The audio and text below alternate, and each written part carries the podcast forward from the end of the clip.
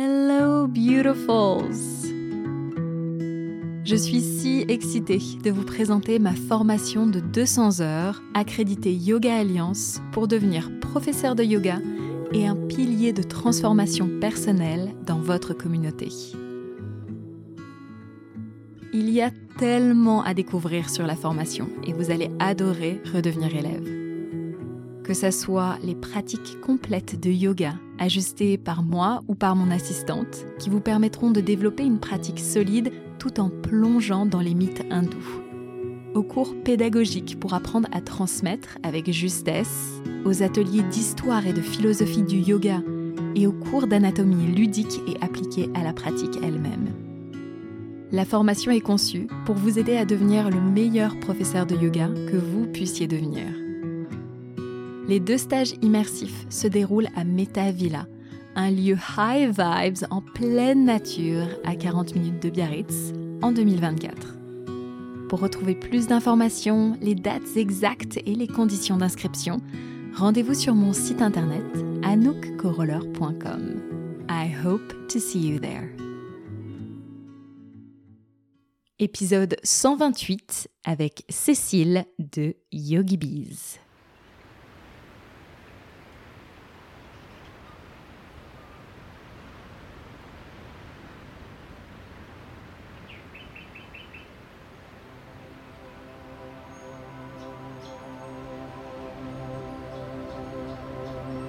Bienvenue dans la saison 4 de mon podcast. Moi, c'est Anouk, je suis professeure de yoga, une aventurière, et mon terrain d'exploration favori, c'est le monde intérieur. Je pense que, comme l'océan, c'est un univers riche et complexe. Dans ce podcast, que j'appelle aussi mon journal de bord, tu trouveras tous les mardis, dès 7h du matin, un nouvel épisode de moi ou de mes invités pour apprendre à mieux naviguer sur l'océan de ta vie, c'est-à-dire à rayonner dans tous les domaines et vivre ta meilleure vie. Pour recevoir plus d'informations et de partage, rendez-vous sur mon site internet anoukoroller.com et inscris-toi à ma newsletter. Aujourd'hui, j'interview Cécile, qui est coach business et qui aide les professeurs de yoga et les entrepreneuses bien-être à créer une carrière durable et rentable en ligne afin d'avoir un impact sur plus de vie tout en travaillant moins. Son truc à elle, c'est vraiment la mise en action. Son business, que vous connaissez peut-être, s'appelle Yogi Bees et c'est le leader de l'accompagnement francophone, de l'accompagnement business pour les profs de yoga. Aujourd'hui, Cécile a carrément créé une agence avec des mentors qu'elle a elle-même coachés à sa méthode pour répondre à la demande croissante qu'elle recevait. Dans l'épisode, Cécile nous partage l'histoire derrière Yogi Bees, comment l'idée lui est venue et son intention en créant cette entreprise de coaching. Pourquoi elle pense que tous les professeurs de yoga ont la capacité de créer un programme en ligne et pourquoi elle pense qu'il y a de la place pour tout le monde les erreurs à éviter lorsqu'on crée son programme en ligne, ses meilleurs conseils pour arriver à devenir à l'aise avec la vente, la façon dont le Human Design nous aide à mieux nous connaître et donc peut nous orienter dans nos choix entrepreneuriaux et tellement plus encore. J'ai vraiment adoré cette conversation avec Cécile. Pour en savoir plus sur les accompagnements de Yogi Bees, Rendez-vous sur l'Instagram YogiBees ou sur le site internet yogibeescoaching.com. Je vous laisse sans plus tarder avec notre conversation et je vous retrouve on the other side. Très bonne écoute. Bienvenue Cécile sur le podcast. Merci beaucoup d'avoir accepté cette invitation. Merci à toi. Je suis très honorée. Pareillement. Donc toi, tu es coach business et tu accompagnes principalement les professeurs de yoga et les entrepreneurs du bien-être. C'est ça. Aujourd'hui, tu as également une agence où tu as formé des mentors à l'accompagnement finalement que tu proposes. Comment est-ce que donc Yogi Bees a commencé et quand est-ce que ça a commencé? Alors quand est-ce que ça a commencé? C'est vrai que ça fait quelques années maintenant. Euh, le temps passe vite. C'était en décembre 2019 exactement. Je me souviens, le 1er décembre 2019, j'ai fait le premier post Instagram euh, sur euh, le compte. Et donc j'ai lancé le compte qui s'appelait à l'époque Yoga Business Coaching. Donc ça, c'est vraiment la date officielle de démarrage, mais il y a eu quelques mois auparavant bah, de réflexion, de brainstorm, voilà, de, travail sur euh, le chemin que j'allais prendre. Euh, finalement, moi, je suis issue d'une carrière euh, puisque j'ai travaillé 15 ans en entreprise et dans la même entreprise hein, dans laquelle j'ai évolué, plutôt à des fonctions commerciales d'ailleurs et de direction commerciale. Et bah, quelques années avant de, de, quitter le monde du salariat, j'ai découvert le monde de l'infoprenariat. Donc en fait, c'est un petit peu ça la genèse de l'histoire de Yogi Bees. Donc, ce monde de l'infoprenariat, c'est tout simplement le fait de vendre des formations en ligne, hein, finalement, d'avoir un sujet de prédilection, d'expertise ou une passion, et de vendre, de le monétiser en ligne. Et en fait, je suivais une, bah, finalement, c'était une infopreneuse dans le domaine du style. Et donc, je recevais ces courriels, ces contenus gratuits, etc. Et ça m'a vraiment beaucoup intriguée. Je me suis dit, mais c'est quoi ce, ça avait l'air bien rodé. voilà. Alors moi, je suis très Déjà, je suis très curieuse. Hein. J'ai notamment une ligne 1 en Human Design pour les connaisseurs. Donc, euh, je vais toujours creuser quand quelque chose m'intéresse, euh, beaucoup de curiosité. Et euh, j'aime aussi comprendre les systèmes. En fait, j'arrive assez rapidement à détecter que voilà, il y a un truc là à comprendre, un espèce de fonctionnement. Et donc, du coup, j'ai voulu un peu percer le secret de ça. Je me disais, c'est marrant, c'est vachement bien rodé son truc quand même. Euh, et, c'est là que j'ai découvert l'infoprenariat et du coup, euh, j'ai investi pour la première fois de ma vie euh, à titre personnel dans une formation sur l'infoprenariat. Et donc, j'ai découvert qu'en fait, une autre voie était possible. C'est vraiment quelque chose que j'imaginais pas à l'époque. Hein, voilà, je connaissais que le salariat. Je suis pas issue d'un monde d'entrepreneurs. J'avais rien à voir avec le yoga à ce moment-là.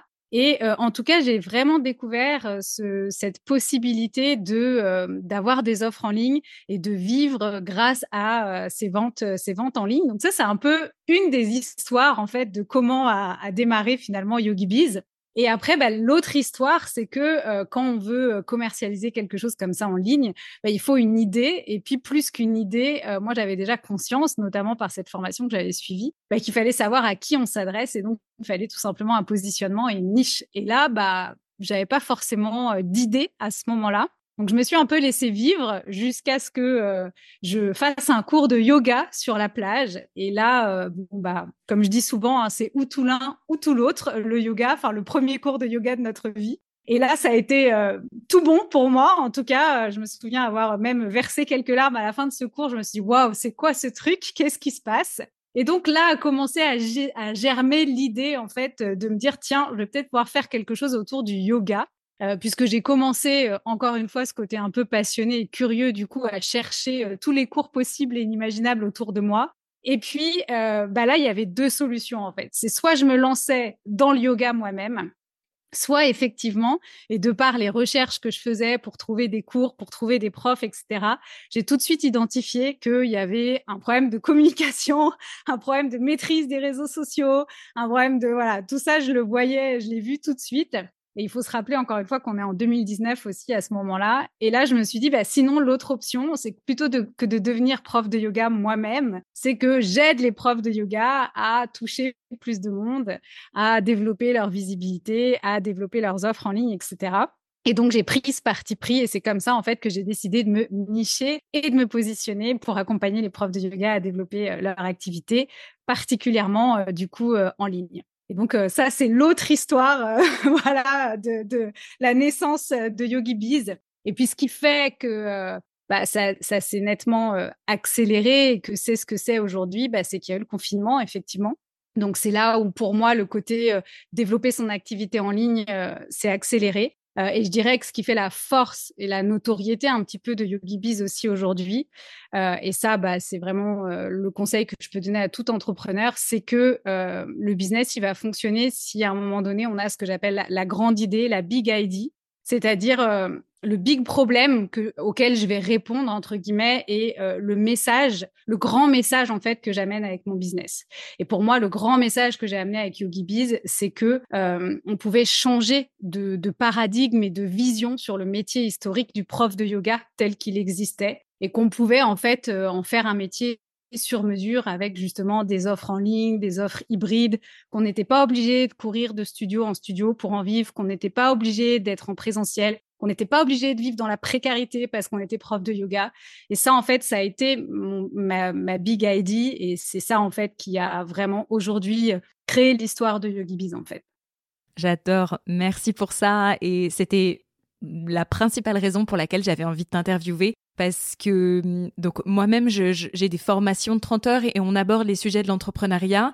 Et j'essaye au plus possible de, hum, de sortir les filles, en fait, de l'archétype de la prof de yoga qui fait pas un rond, pour qui c'est difficile, qui vit dans la précarité, et, de leur ouvrir aussi les portes du digital qui, pour moi, m'a énormément aidé au, moment du confinement et aujourd'hui qui me permet de, vivre confortablement. Donc, euh, donc c'est super. Euh, j'adore, euh, j'adore ben, ta vision des choses. Alors, j'ai quelques questions pour toi autour de ça, justement. Et la première, disons, c'est s'il y a une prof de yoga qui nous écoute aujourd'hui et qui se dit oui, mais est-ce que moi vraiment j'ai quelque chose à apporter de différent? Est-ce que toutes les profs de yoga ont la capacité finalement de faire un programme en ligne qui se vend?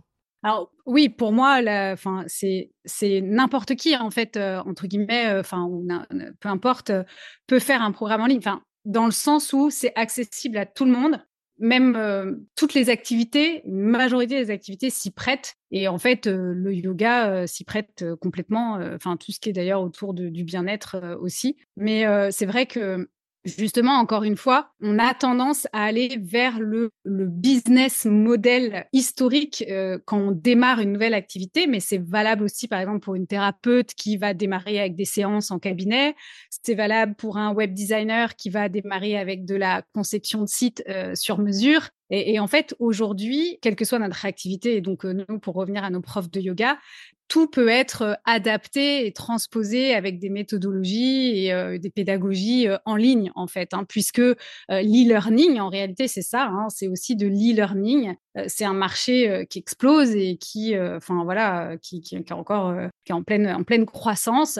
Donc c'est pas trop tard, personne a loupé le train en marche et tout peut s'amener en ligne, tout peut s'amener euh, sur le digital en fait. En tout cas, euh, pour nos profs de yoga, il n'y a aucun souci. Est-ce qu'il n'y a pas trop de profs de yoga, trop euh, de programmes en ligne? Comment est-ce que quelqu'un qui se lance comme ça peut réussir justement à créer son programme, mais aussi le vendre en sachant qu'il y a un marché aujourd'hui qui est quand même assez énorme d'offres? J'adore cette question parce que du coup, alors, ma, première euh, réaction, euh, un peu de coach, là, ça serait de dire bah, déjà euh, combien tu veux gagner en fait avec ton activité de prof de yoga? Et donc, selon combien tu veux gagner et quelle offre, par exemple, en ligne tu pourrais créer.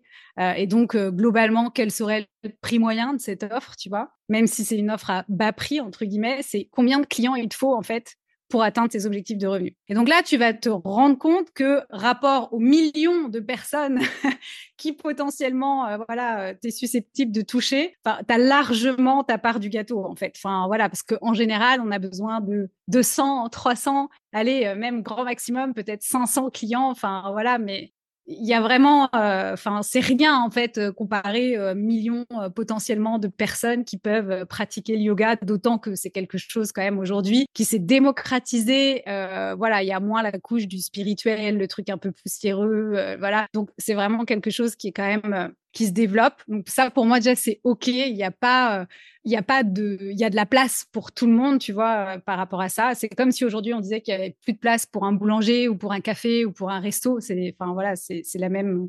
C'est bête quoi. C'est du même, du, même du même registre. Donc évidemment qu'il y a de la place. après, quand j'entends effectivement des profs de yoga dire que tout a déjà été fait ou quoi, déjà non seulement il n'y a pas besoin forcément de réinventer la roue, mais surtout moi qui pour le coup euh, teste euh, un nombre incalculable de programmes, de cours, de membership de yoga. En fait, il y a quelque chose qu'il faut bien intégrer quand on est prof de yoga, c'est que de toute façon, notre voix et notre enseignement ne plaisent pas à tout le monde, ne peuvent pas faire résonance chez tout le monde. Et donc, rien que ça, c'est un élément différenciateur qui, par la force des choses, est unique et différenciant parce que euh, on a beau euh, même apprécier une personne sur les réseaux ou autre, parfois c'est pas possible de suivre un cours de yoga avec cette personne. parce que on, ça résonne pas pour nous, parce que parce que c'est trop lent, parce qu'il y a trop d'explications, parce que la voix elle est nasillarde, parce que le truc il est comme ça, parce que et donc on ne plaît pas à tout le monde par la force des choses. Il y a vraiment ce truc de la voix, de la guidance, de la, la manière dont on enseigne qui fait que de toute façon on plaira à des personnes et pas à d'autres. Donc même si on fait, on a 100 profs de yoga qui donnent le même cours, les personnes font leur choix par euh, voilà cette affinité avec la voix et avec le style d'enseignement. Donc en fait, déjà, rien qu'à partir de ça, tu vois, ce que tu toi tu peux faire est forcément différent de ce que la voisine fait et tant que ça n'a pas été fait par toi, en fait, ça n'a pas été fait parce que c'est pas ta voix, c'est pas ta pédagogie, c'est pas ton style. Et donc en ça, faut pas avoir peur. Euh, c'est voilà, c'est non. Si toi tu l'as pas fait, en fait, ça n'existe pas encore. Merci pour ça. C'est vrai qu'on a Ouais, on a tendance à l'oublier. ouais, mais alors que pourtant, enfin, moi je le vois, hein, même euh, j'ai 500 profs de yoga dans Yogi Bizline, euh, mon programme signature, donc dans lequel justement j'aide à développer son activité en ligne. Et enfin, je, voilà, je, vois très bien les différences entre les profs. Hein, c'est flagrant et je comprends que ça peut ne pas plaire à tout le monde et que voilà, mais il n'y a pas, il en faut pour tout le monde, quoi, du coup. Ce qui va me plaire à moi plaira pas forcément à une autre cliente ou tu vois. Ouais, complètement, complètement, ça c'est sûr. Et mm, en termes de vendre aussi son programme en ligne, est-ce que tu penses qu'il est important d'avoir une communauté Instagram, une communauté en ligne euh, J'ai l'impression que parfois on est vachement focus sur ah, il nous faut plus de followers pour euh, pouvoir créer son programme en ligne. Comment est-ce que tu te situes par ça? Est-ce que tu accompagnes les femmes justement dans la création de cette communauté? Alors, euh, évidemment, euh, à un moment donné, il faut une audience, une communauté, un public euh, ou quoi pour vendre.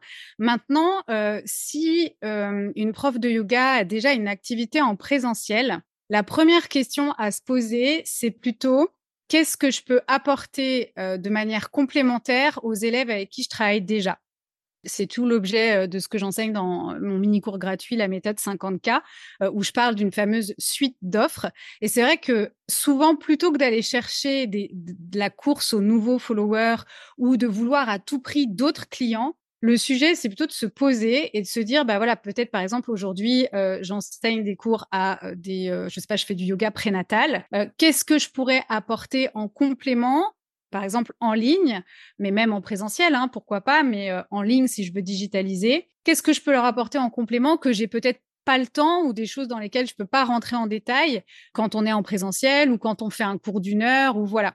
Donc après, ça pourrait être par exemple effectivement bah, des programmes spécifiques sur la respiration pour préparer un accouchement naturel. Ça pourrait être, voilà, vous, savez mieux que moi en tant que prof de yoga ce que vous pouvez proposer, surtout si vous êtes spécialisé en, en prénatal, mais ou postnatal, peu importe. Mais voilà, l'idée c'est plutôt de se dire qu'est-ce que je peux apporter d'autre à cette cliente pour qu'elle reste à mes côtés plus longtemps qu'elle puisse bénéficier vraiment de toutes mes, compétences ou de ce que je peux lui apporter, mais sous des formats différents, peut-être avec des niveaux de proximité différents, peut-être à des prix différents. Et donc du coup, plutôt que d'aller chercher plus, c'est comment je peux faire mieux. Et alors, euh, je vais parler franchement, mais comment je peux augmenter mon panier moyen et faire en sorte qu'une cliente dépense plus chez moi plutôt que de venir qu'à un seul cours. Et l'erreur qui est souvent faite, en fait, c'est l'éparpillement à ce moment-là.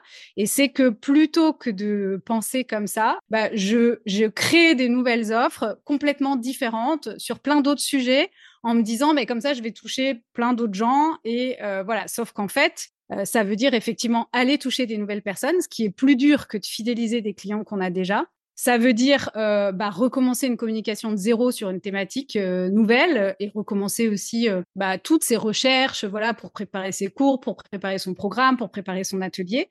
Alors que quand on essaie d'être dans la continuité sur une thématique, bah, du coup, c'est beaucoup plus facile parce qu'on part pas de zéro, on commence à avoir une expertise, à être reconnu sur le sujet. Et juste, en fait, on accompagne nos élèves à la prochaine étape et à l'étape d'après.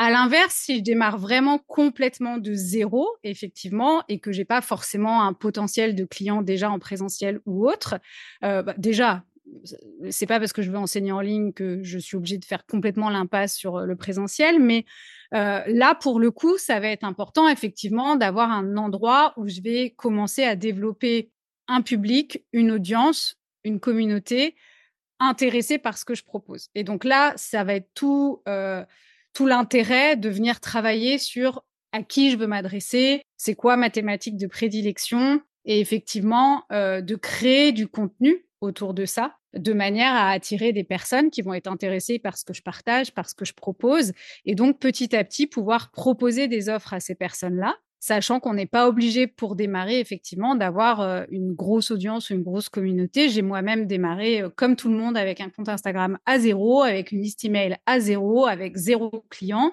zéro euro de chiffre d'affaires et j'ai fait des premières ventes voilà à une cliente et puis une deuxième et puis une troisième et voilà donc on passe tous par par ce process hein.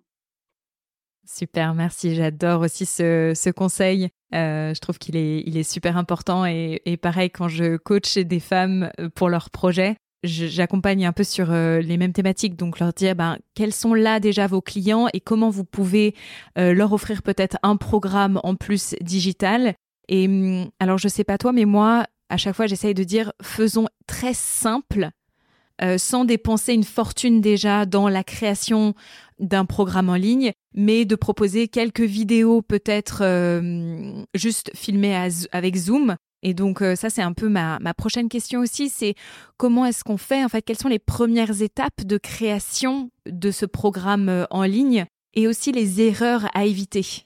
Bah, les premières étapes de création, c'est en fait de, quoi qu'il en soit, de valider son idée. Donc le, sujet, c'est justement, c'est de ne pas créer euh, le programme de toute pièce avant de le vendre ou avant voilà de, le proposer et du coup bah éventuellement de faire un flop et d'être très très déçu parce que non seulement on a perdu du temps mais forcément de l'argent et puis ainsi de suite euh, donc, euh, justement, parmi les erreurs à éviter hein, pour faire directement le lien, bah, c'est ça, c'est de créer une offre de toute pièce avant de la vendre. Et donc là, bah, moi, c'est ce que j'appelle la pré-vente, mais des fois, c'est un concept euh, qui est pas facile à intégrer. Donc, je, je, rappelle de penser à tout ce qui est, par exemple, campagne de crowdfunding ou ce qui est précommande pour les marques, par exemple, euh, même de vêtements euh, qui sont euh, sur des modèles un peu voilà de, de, préservation de l'écologie éthique, etc. Et donc qui commandent, qui surstockent pas et qui, qui font les fabrications à la pièce. Ou tout simplement, quand on achète une maison ou un appartement sur plan, eh bien, on achète avant que ce soit construit. Euh, ben c'est exactement la même chose. En fait, une prévente dans le business, c'est vendre son idée, la promesse de son programme, ce qu'on va mettre à l'intérieur, le support qu'on va y apporter éventuellement, la durée, etc.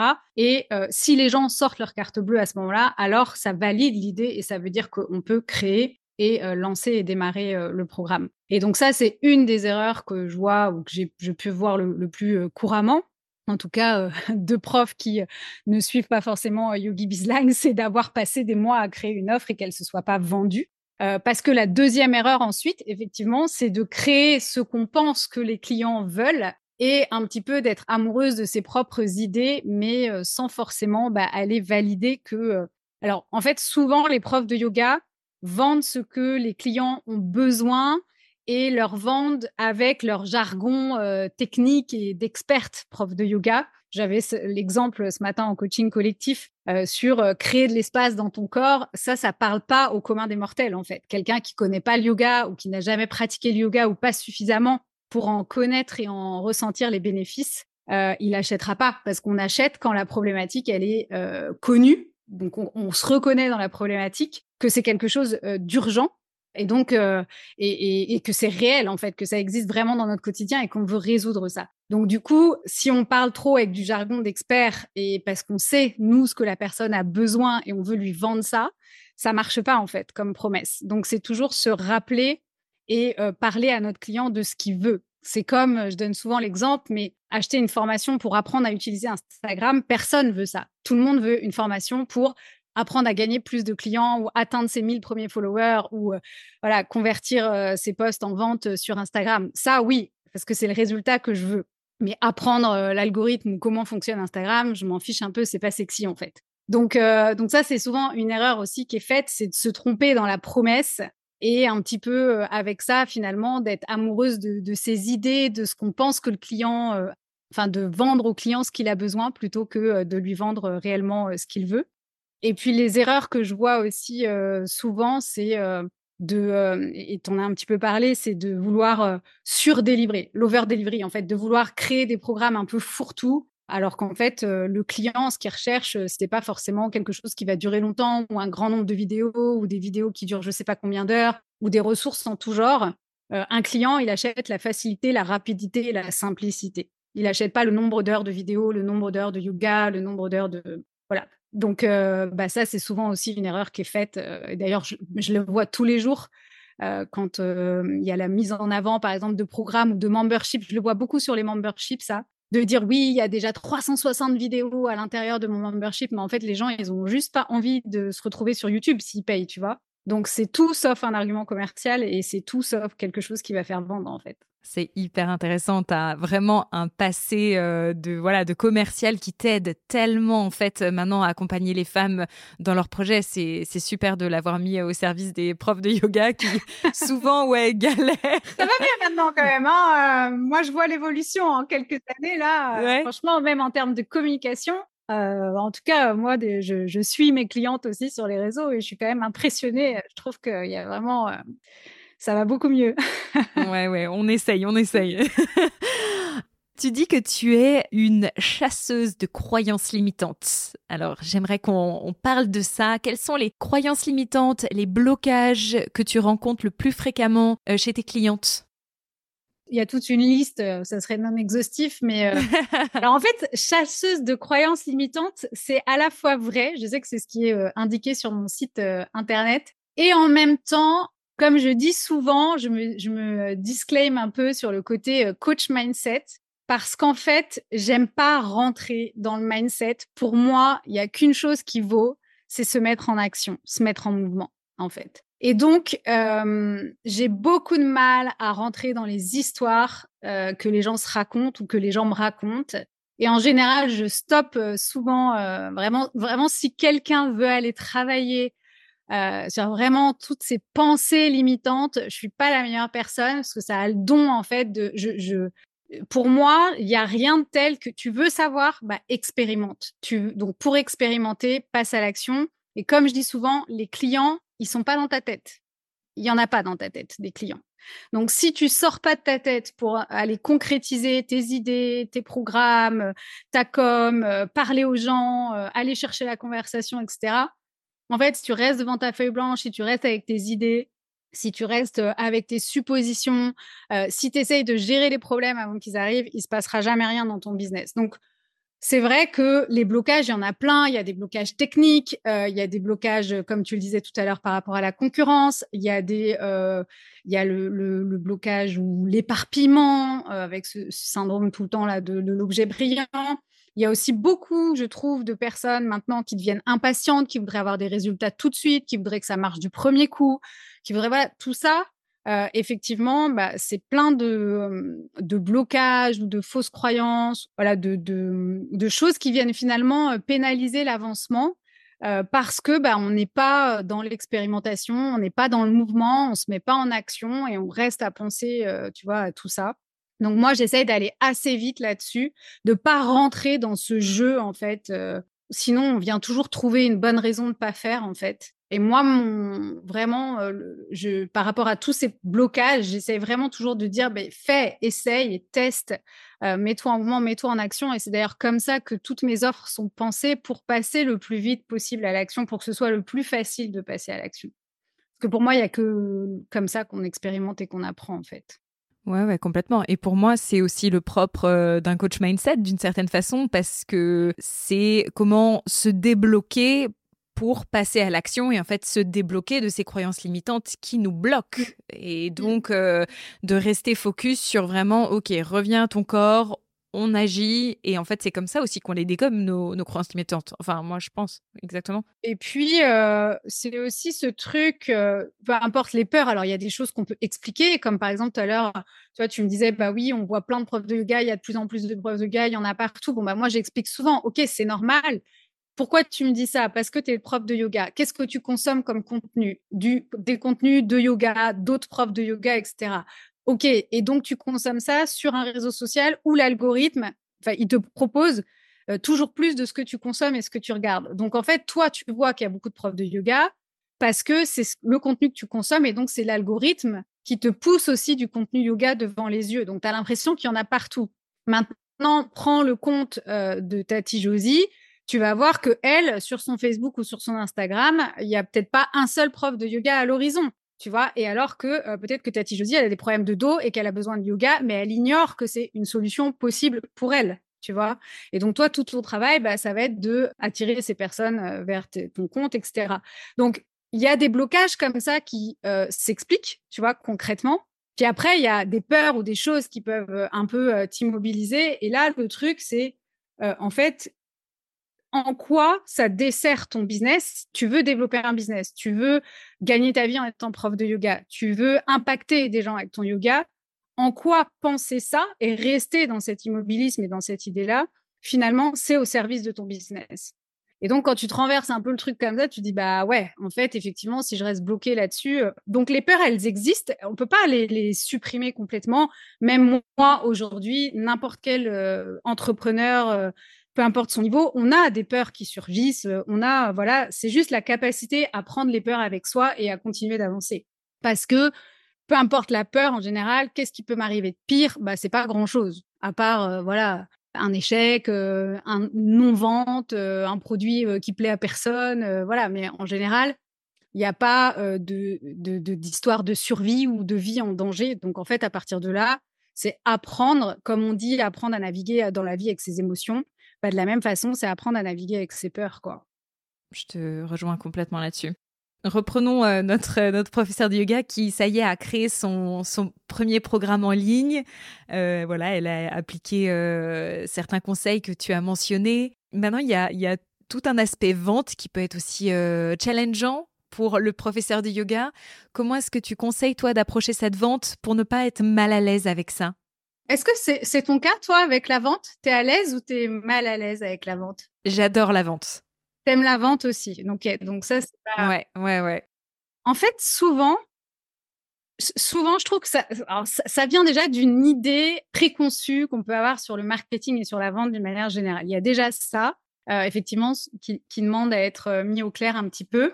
Donc, euh, au-delà de, de l'image qu'on peut avoir sur le marketing et sur la vente, pour moi, la définition du marketing, c'est avant tout être empathique. Parce que le marketing, c'est connaître et comprendre l'autre, ou comprendre l'autre et euh, le connaître profondément. Et la vente, en fait, c'est la suite du marketing, puisque c'est une fois que j'ai euh, que je connais, enfin que j'ai compris le fonctionnement de l'autre, alors je comprends ce dont il a besoin et ce qu'il veut. Et donc la vente, c'est lui mettre sous les yeux ce produit en fait qui correspond à ce qu'il veut. Et moi, je sais, je, je comprends son besoin, je comprends ce qu'il veut, je comprends comment je peux l'aider. Et donc, je crée ce produit qui va répondre à ça. Donc déjà, je trouve que à partir du moment où on redéfinit euh, le marketing en ce sens, et puis c'est un peu comme tout, hein, euh, je veux dire, c'est comme un marteau, euh, on peut blesser quelqu'un avec un marteau, comme on peut construire une maison, donc il y a toujours, il y a toujours les deux côtés du spectre. Bah, pour moi, voilà, le marketing, c'est pareil, il y aura toujours des personnes qui vont utiliser du marketing abusif ou qui, voilà, vont faire ce qu'ils veulent de la définition du marketing. Pour moi, le marketing, c'est être empathique, c'est l'empathie, c'est comprendre l'autre. Et la vente, c'est du coup proposer euh, finalement le bon produit, le bon service, la bonne offre à la bonne personne au bon moment. Et surtout que ça lui arrive sous les yeux et que ce soit bah, une opportunité de solution euh, pour régler son problème. Donc déjà, ça, je pense que c'est la première chose, c'est cette histoire de définition et de toujours se dire que euh, voilà, s'il y a la vision noire de la chose, il y a aussi la vision blanche. Donc pourquoi tu restes sur la vision noire alors que la vision blanche, elle est tout autant méritante? Euh, ensuite, j'aime aussi pour les personnes qui ont du mal euh, avec le mot vendre mes services, dire que c'est une histoire d'inviter les gens à rejoindre nos services ou de leur proposer de rejoindre nos services. Et donc déjà, ça peut aussi euh, un petit peu diminuer la pression de vendre en disant bah, je, t'invite à rejoindre ou voilà si c'est ça que tu veux je te propose de rejoindre mon programme blablabla donc c'est aussi de ne pas vendre son offre en soi, dire rejoins, achète mon offre, mais c'est de créer du contenu autour des bénéfices de son offre et dans l'appel à l'action, dire je t'invite ou je te propose de nous rejoindre si c'est ça aussi que toi tu veux. Et du coup, on est sur quelque chose de beaucoup plus doux et on se concentre plutôt sur le contenu et ce qu'on a envie de partager, ce qu'on a vécu soi, comment ça nous a aidé, etc., plutôt que je te vends mon offre avec trois modules, 600 heures de leçons de yoga, etc., etc. Donc ça, je trouve que c'est aussi super important de, penser à ça. Et puis, il y a une, dernière chose aussi, plus tu parles de tes offres, donc de, de comment ça va se passer, de pour qui c'est, de pour qui c'est pas, de quels résultats tu vas obtenir, etc., plus c'est éthique en fait. Parce que plus tu fais ça, plus tu permets à la personne de faire un choix en conscience et d'être capable à la personne qui est en face de se dire c'est pour moi, ça va réellement m'aider, c'est réellement ce dont j'ai besoin, c'est ça que je veux. Euh, voilà, je sais exactement ce qu'il y a dedans. Il n'y a pas de mauvaise surprise, il n'y a pas de désillusion, il n'y a pas de déception, il n'y a pas de voilà. Et donc, à contrario, parler peu de tes offres, peu de ce qu'il y a dedans, de pour qui c'est, dans le sens euh, pour qui c'est, qu'est-ce que ça apporte, euh, ça va être quoi le processus, par quoi tu vas passer, tu t'es arrivé, t'étais dans telle situation, tu vas ressortir, tu vas être dans telle situation, etc. Plus tu fais ça, plus en fait tu fais de la vente éthique. Parce que plus tu donnes toutes les informations pour que ton client prenne sa décision vraiment euh, sans, euh, voilà, sans être influencé, mais en connaissance de cause, il a toutes les informations dont il a besoin. Et donc moi j'aime rappeler ça. Faire une page de vente, c'est vendre de manière éthique. C'est pas euh, du mauvais marketing. Faire un événement de lancement, c'est encore une fois montrer comment t'enseignes, montrer ce que tu as à partager, montrer ta personnalité, montrer ta voix, montrer, euh, tu vois, c'est éthique. Faire une séquence email, partager des témoignages, répondre à des questions qu'on te pose souvent, etc. Tout ça, c'est vraiment vendre de manière éthique. Donc en fait, je pense qu'on se trompe de sujet quand euh, on pense que la vente, c'est sale, c'est noir, c'est tabou, c'est pas fait pour soi. Au contraire, la vente, euh, ça peut vraiment être quelque chose euh, qui est du coup très fair-play et très honnête et très sincère. Après, il y a la manière aussi dont je vends, les stratégies de vente. Ça, c'est encore autre chose. Et donc, ça va être de toutes les stratégies seront pas bonnes pour tout le monde parce que bah, selon je ne sais pas, qu'on peut aimer travailler sous pression ou moins sous pression. C'est des sujets que j'aborde notamment aussi avec le human design, selon si on a la racine définie ou pas.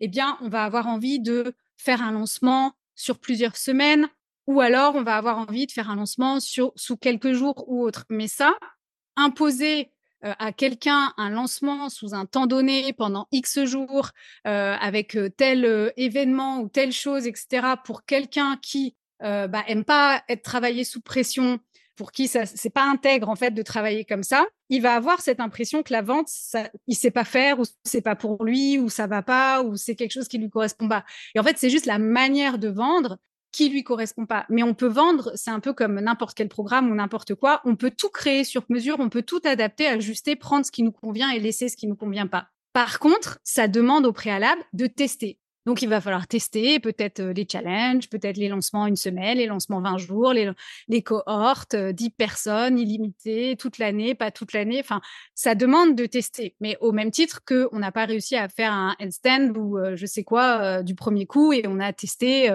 des choses jusqu'à réussir et trouver, voilà, notre équilibre, euh, ce qui nous convient le mieux, etc. C'est exactement la même chose en fait. Donc c'est expérimenter et puis petit à petit dire ok ça je garde, ça j'élimine, jusqu'à trouver euh, sa propre manière de faire qui répond à notre fonctionnement, à notre énergie, euh, à nos valeurs. Voilà. Mais il n'y a pas, c'est pas parce que l'une fait comme ça, l'autre comme ça qu'elle a des meilleures valeurs ou pas. C'est juste que ça lui correspond mieux et c'est OK, quoi. Donc, je trouve que trouver sa stratégie de vente, faire quelque chose qui est cohérent avec soi, effectivement, bah, c'est aussi hyper important pour petit à petit aimer la vente. Et souvent, ça peut aussi partir de à qui j'achète, comment j'aime acheter, c'est quoi mon processus d'achat à moi? Parce que finalement, souvent, ce qu'on va aimer faire ou ce dans quoi on va se sentir à l'aise, c'est un peu le miroir de comment on achète nous et comment on consomme nous. Donc, ça peut être une bonne base aussi pour démarrer de se dire, bah, j'ai aimé telle approche, j'ai acheté telle offre ou telle chose comme ça bah, peut-être que voilà, c'est quelque chose qui peut me correspondre et que je peux déjà essayer dans un premier temps. Si moi j'ai acheté comme ça, potentiellement, je serais peut-être à l'aise aussi pour vendre euh, mes offres et mes services euh, comme ça. Donc ça, c'est vraiment pour moi euh, des conseils pour être voilà que je pourrais donner pour être de plus en plus à l'aise avec la vente.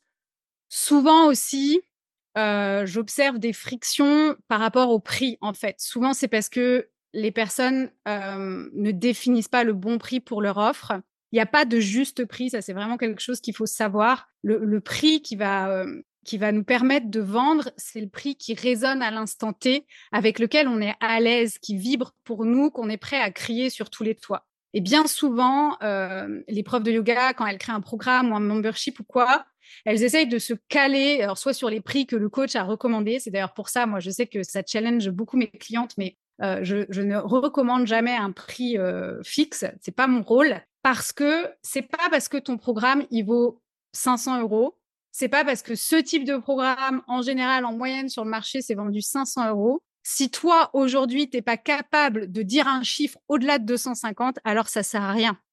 Vends-le à 250 et tu vas voir que un jour, tu vas te sentir abusé par ce prix. Tu vas te dire non, mais là, c'est bon, c'est plus possible, euh, ça vaut plus, euh, j'ai des retours clients, euh, je l'ai vendu, j'ai de la demande, j'ai fait des améliorations, je vais le mettre à 300 puis je vais le mettre à 350. Puis voilà, puis ça viendra en fait avec le temps. Mais l'erreur, c'est ça aussi, des fois, c'est de vouloir comme euh, vendre à un prix qui résonne pas pour toi. Et du coup, c'est ça aussi qui vient faire un blocage un peu comme énergétique hein, en réalité et qui fait que bah, derrière, euh, ça attire pas, ça génère pas de vente en fait. Parce que t'es pas à l'aise, t'oses pas et ça se sent en fait. Il y a, y a quelque chose qui cloche, c'est pas fluide voilà, il faut vraiment pas avoir peur au début de démarrer avec le prix qui fait sens pour soi, même si c'est pas le prix idéal auquel ça devrait être vendu sur le, papier.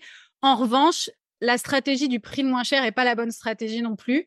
Donc c'est plus vraiment le prix avec lequel je me sens à l'aise pour démarrer quoi. Et ça c'est vraiment important et souvent ça vient c'est finalement c'est pas qu'on sait pas vendre, c'est qu'on vend pas au prix qui vibre pour nous. Et du coup, euh, on a l'impression qu'on sait pas vendre ou qu'on vend pas, mais c'est pas euh, le, problème n'est pas la vente, le problème est le prix euh, dans ce cas-là. Donc voilà. Et puis je dirais que en fait, aussi, ce qu'il faut retenir, bon, déjà, la vente, c'est organique, donc on ne peut pas maîtriser grand-chose, mais c'est du vivant, hein, les gens qui achètent. Mais aussi, il faut arrêter de, penser que les gens, ils savent pas ce qui est bon pour eux, en fait, et de présumer de leur portefeuille. Les gens sont grands, les gens sont responsables. S'ils ont envie d'acheter, ils achètent. S'ils n'ont pas envie d'acheter, ils n'achètent pas. Donc, je crois que il y a beaucoup, en fait, c'est beaucoup une question d'ego aussi, la vente. On est très centré sur nous-mêmes quand on pense qu'on sait pas vendre et qu'on n'arrive pas à vendre, c'est aussi beaucoup euh, j'ai peur d'être jugé, j'ai peur que ça plaise pas, j'ai peur que ça marche pas, j'ai peur de ne pas avoir de résultats, euh, j'ai peur que les gens pensent que. Et donc, euh, bah, en tant que prof de yoga, je dirais que la première des choses à faire, c'est peut-être de travailler là-dessus, sur l'ego. Et quand on vend et quand on crée des offres comme ça, bah, c'est de se tourner vers l'autre et de lui faire confiance en son pouvoir de responsabilisation d'acheter ou de pas acheter. Et je pense qu'avec ça, ça dégomme un peu les croyances sur, euh, sur la vente. Ouais, c'était une réponse super complète et je te remercie. J'ai vu euh, plein de choses euh, à travers ce, spectre de, de, réponses quand il s'agit de, de moi-même, de mon propre processus de vente. Et il y a quelque chose que j'essaye vraiment de faire, c'est, comme tu dis, de, de sortir de mon ego et de moi et de moi-même et de tout ça et de, et de regarder l'autre personne en fait. Et de me dire, OK, là j'ai un contenu de ouf je sais ce qu'il vaut, euh, je sais ce qu'il va faire aux personnes. Maintenant, il faut d'une certaine façon que je convainque, qu'on convainc la personne de dire je sais la valeur de ça et tu seras pas déçu. Et, aussi de, par exemple, quand je fais des face cam ou des choses comme ça où je parle, je me dis non, tu t'adresses pas à toi et ton joli, ta jolie tête euh, que tu as refaite 15 fois avant de faire ce face cam. Mais en fait, tu t'adresses vraiment à l'autre et tu le fais pour l'autre. Donc euh, ça, je trouve que, ben, tu vois, si on parle d'outils mindset, c'en est presque un qui peut faire la différence, je trouve. Ouais, non, mais euh, de toute façon, c'est certain quand il y a des, euh, des, blocages au niveau de la vente. Encore une fois, souvent, c'est parce que la personne, elle est Enfin voilà, hein, le, yoga, revenir à soi, etc., c'est bien, mais pour la vente, faut aller vers l'autre, en fait. Et puis, effectivement, il faut sortir de bah, mon ego, ce qu'on peut penser de moi ma vie, mon œuvre, euh, voilà, euh, tout ça, c'est euh, vraiment ouais, être être tourné vers l'autre. Et puis après, il y a aussi, évidemment, il y a d'autres éléments mindset hein, dans la vente, parce qu'il y a aussi la question d'accepter de, gagner de l'argent. Et ça, ça peut être aussi un blocage, alors selon son histoire familiale, selon effectivement à quel point peut-être on peut être engagé aussi euh, peut-être dans la spiritualité ou autre, et du coup, euh, bah, oublier un petit peu que dans nos sociétés dans lesquelles on vit, bah oui, on a besoin d'argent pour vivre, c'est normal, c'est pas mal, c'est pas tabou, voilà. Et on peut très bien avoir une vie minimaliste, essentialiste, de, être dans la philosophie, dans la spiritualité ou autre, tout en gagnant de l'argent pour redistribuer cet argent. on peut très bien aussi se dire, bah oui, je vends certains produits et c'est grâce à cet argent aussi que je peux faire, par exemple, des dons ou que je peux parfois donner quelques cours gratuits en association. Donc, c'est aussi cet argent, qu'est-ce que j'en fais, à quoi il me sert, euh, comment je vais le redistribuer. Euh, euh, gagner de l'argent, par exemple, demain, si c'est aussi pour déléguer, bah, ça veut dire embaucher d'autres personnes, donner du travail à d'autres personnes. Donc, c'est bien. Enfin, encore une fois, voilà. Donc, il y a aussi ce travail, effectivement, de, de money mindset, parfois, qui, peut, qui peut bloquer par rapport à la vente et qui est à faire. Voilà, je, je pense que c'est un muscle aussi, ça se travaille, c'est un peu comme tout.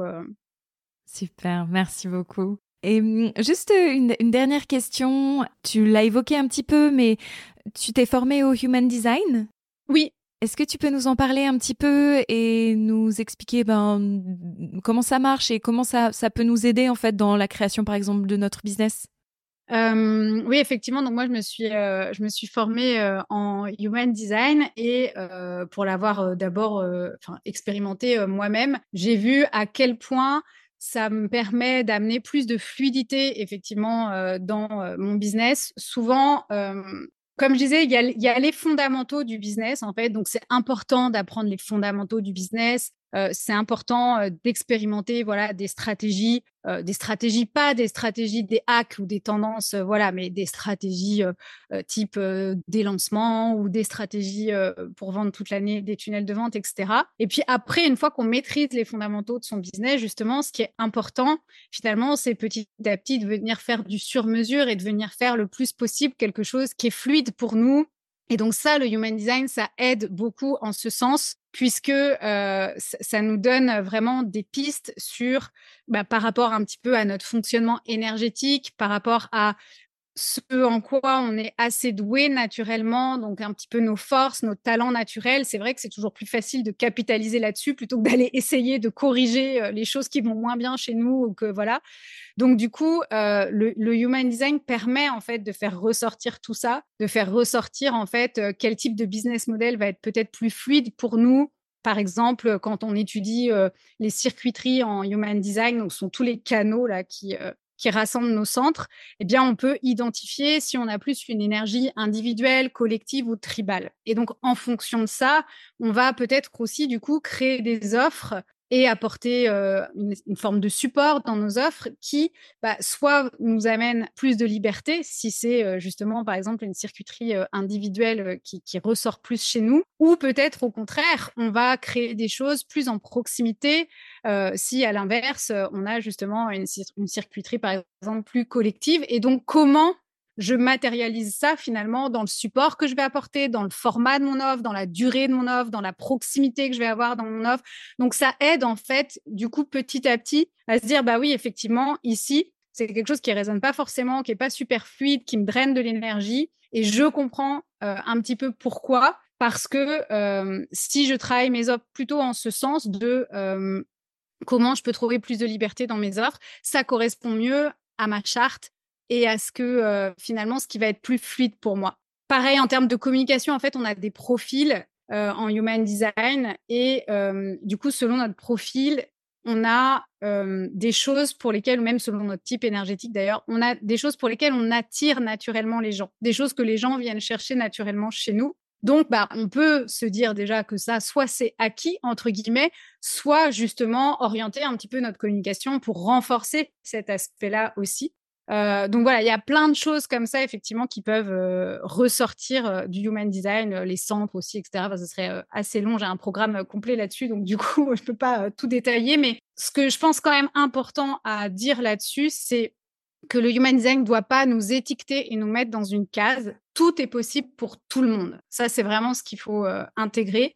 C'est juste qu'il y a certains formats, certains supports, certaines communications qui vont être plus fluides pour soi. Et quand on les trouve, quand on arrive à débloquer ça, quand on sait quelle idée on doit poursuivre, parce qu'on sait comment ça fonctionne à l'intérieur de nous, on sait identifier quand c'est une bonne idée qui surgit, de quand c'est pas une idée à poursuivre. bah, évidemment, euh, ça facilite euh, beaucoup les choses et on sent qu'il y a quelque chose qui est comme plus fluide et qui draine beaucoup moins notre énergie parce que c'est quand même énergivore de développer un business. Donc, quand on peut sentir que les choses sont plus fluides, bah, c'est mieux. Et en fait, l'idée, c'est juste de se dire, bah, si mon business il repose à 80-20 sur ces choses qui euh, sont plus naturelles et fluides pour moi, c'est mieux que si je suis en train de forcer un mode de fonctionnement qui est pas pour moi, tu vois. Mais après, ça veut pas dire qu'on peut pas sortir de ce cadre et de ces préconisations de notre charte. Ça veut juste dire que faut pas, faudrait pas que ça soit notre 80-20. Faudrait pas que ce soit l'essentiel de notre activité qui repose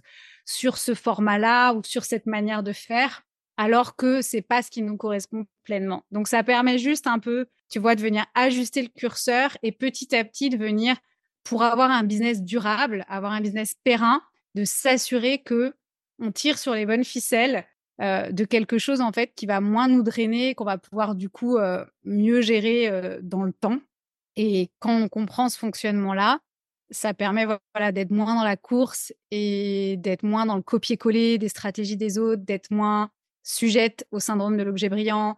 Voilà, on, sait à l'intérieur de nous ce qui est meilleur et donc on fait des choix sans conditionnement euh, et le business devient vraiment euh, plus fluide. Et moi, typiquement, aujourd'hui, je gère énormément euh, plein de choses dans mon business, que ce soit en com, que ce soit en business model, que ce soit en, en décision que je prends, en idée que je poursuis, en processus de création d'offres. Je base beaucoup de choses sur, sur mon human design et ça me réussit plutôt bien. Et je suppose aussi que c'est une manière d'être épanoui et de pas, euh, oui, de pas, comme tu dis, se faire drainer sa propre énergie vitale dans quelque chose en fait qui nous ressemble pas. Donc à la fois euh, dans tes accompagnements, il y a vraiment ce côté, ok, stratégie, mise en place, mise en action, et à la fois il y a euh, apprendre à se connaître pour faire des choix qui sont basés sur votre individualité. C'est ça, sur moi je suis très sensible à la singularité, à l'individualité, euh, ce, qui, fait de nous, euh, voilà, qu'on n'a pas, euh, enfin, on a un fonctionnement qui nous est propre et je suis sensible à tout ce qui est sur mesure, hein, mode de vie sur mesure, business model sur mesure. Donc, bah, de la même manière, en fait, je crois que plus on avance dans le business, plus on peut le faire à notre manière, à notre façon, pour que ce soit effectivement plus fluide. C'est pas ce qui n'est pas vraiment le cas au début, puisqu'on part d'une page blanche et on ne sait pas, on n'a rien expérimenté enfin, en tout cas pas dans le mode entrepreneuriat ou en ligne. Et donc, je pense qu'au début, c'est normal de faire beaucoup, de faire plus, de tester. Je pense que c'est normal, il faut accepter ça. Et en plus, toutes les premières fois sont forcément plus longues, plus fastidieuses, plus dures, plus prises de tête, plus tout ce qu'on veut, même si on fait tout pour faciliter les choses en tant que formateur, coach ou autre. Et je pense que voilà, petit à petit, une fois qu'on a ces fondamentaux du business et qu'on a testé des premières choses, qu'on a ses premiers clients, qu'on a lancé ses premières offres, alors c'est là que c'est intéressant de faire moins mais mieux pour faire plus en fait. Et donc de continuer à croître, mais avec un business qui vraiment euh, euh, ne nous draine pas et nous permet d'être plus épanouis et d'avoir une harmonie euh, dans notre vie plus importante en fait. Sinon, on ne tient pas dans la durée en fait. Si c'est si c'est la passion et l'investissement du début, on tient pas. Enfin, voilà. Bien sûr. Est-ce qu'il y a autre chose que tu aimerais partager avec les gens qui nous écoutent aujourd'hui? Il y a beaucoup de, de yogis, d'entrepreneuses dans le, dans le bien-être, je le sais. Est-ce que tu as, je sais pas, des derniers conseils ou choses que tu aimerais partager avec elles? Bah, je crois que j'en ai déjà beaucoup dit parce que moi, le problème, justement, c'est que j'en dis trop. c'est que j'en dis trop et que c'est toujours un peu trop à rallonge. Donc, euh, bah, j'apprends à en dire moins. non, c'était super ce que tu as dit et ça donne très, très envie de, de faire absolument tous tes programmes. bah, tant mieux, voilà, bah, c'est le, le principal alors. Non, mais j'espère que ce sera euh, utile, euh, effectivement. Et après, non, je ne vais pas euh, en rajouter pour en rajouter, mais je pense que déjà, si tout ça, enfin, j'espère que déjà tout ça aura permis peut-être de débloquer des situations. Mmh, c'était super. Merci beaucoup Cécile pour tous tes partages. Et puis je mets en lien dans la fenêtre de l'épisode bah, toutes les voilà ton site internet, tes programmes pour que les gens qui qui te cherchent puissent euh, avoir accès à tout ça. Évidemment, tu as Instagram, un site internet que je vous recommande d'aller d'aller voir, d'aller vous abonner. Et puis, euh, ben, merci encore, Cécile. Merci à toi, Anouk. Je suis sûre que, comme moi, vous avez appris plein de choses de cette conversation. Comme quoi, quand on est passionné par le yoga, on n'est pas obligé de devenir professeur de yoga. On peut développer nos compétences pour développer ce qu'on aime. Si tu as apprécié l'épisode et si tu aimes le podcast, alors n'hésite pas à te rendre sur l'application Apple Podcast pour me laisser 5 étoiles et un commentaire écrit. Et puis comme toutes les semaines, je vais lire le commentaire de la semaine. Roulement de tambour. Et cette semaine, c'est le commentaire de Pomme Lapin qui me laisse 5 étoiles et qui dit chaque épisode est une invitation à larguer les amarres. Sa voix chaleureuse et enjouée agit comme une boussole nous dirigeant avec habileté sur le monde de l'entrepreneuriat. Que ce poste continue à nous faire rêver et éclairer notre vie quotidienne de lueur aventurière. Youhou Merci Pomme Lapin, j'ai adoré ce commentaire. Alors, à partir de maintenant, tu peux me contacter à hello at et je t'offrirai un programme de méditation Breathe Out, Breathe In. Merci beaucoup pour tous vos commentaires super chaleureux, ça fait vraiment très très plaisir. J'espère que tu vas bien où que tu sois. Et puis comme toutes les semaines, si personne ne te l'a dit aujourd'hui, my love, alors laisse-moi te rappeler que tu es une queen et que tout est possible. Crois en toi and keep going beautiful. Je te dis à la semaine prochaine.